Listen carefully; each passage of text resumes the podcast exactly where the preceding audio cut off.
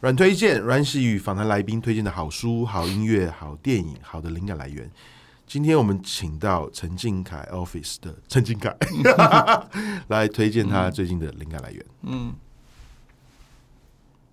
呃，你说我？对对 对，直接来，对对，直接来，对对，直接来。OK，灵感，我我其实我其实。因为你刚刚问我灵感这件事情，我我其实我仔细想一下，我真的没有什么灵感的人呢。因为我我习惯性的工作方式是，我现在如果要设计一个东西，我就会把我曾经以往看到的东西，就像抽屉打开一样，然后把那个东西，我都知道那些东西放在哪，然后我再把它仔细的找出来，然后我就会用那个东西来做。所以通常通常我都会先设定好先。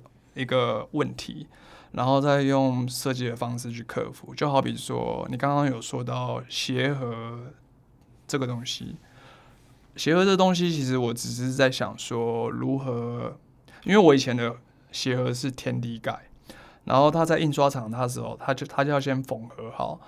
所以，当我做了很多鞋盒以后，它会超级占空间，几乎就是可能我要租一整个仓库才能放我的鞋盒。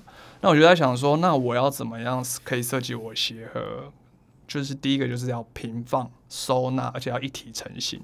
我设计好这几个，我我设定好这几个关键的问题以后，我就会开始进行我的设计。这样，所以我我平常真的是没有什么 灵感的人，不会突然神来一笔，然后马上就可以做出什么东西。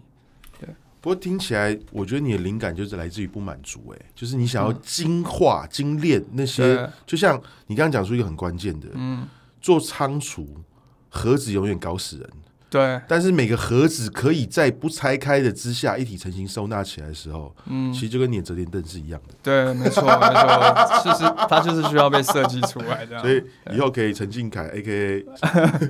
生生活智慧王，OK，好，那我们谢谢陈靖凯。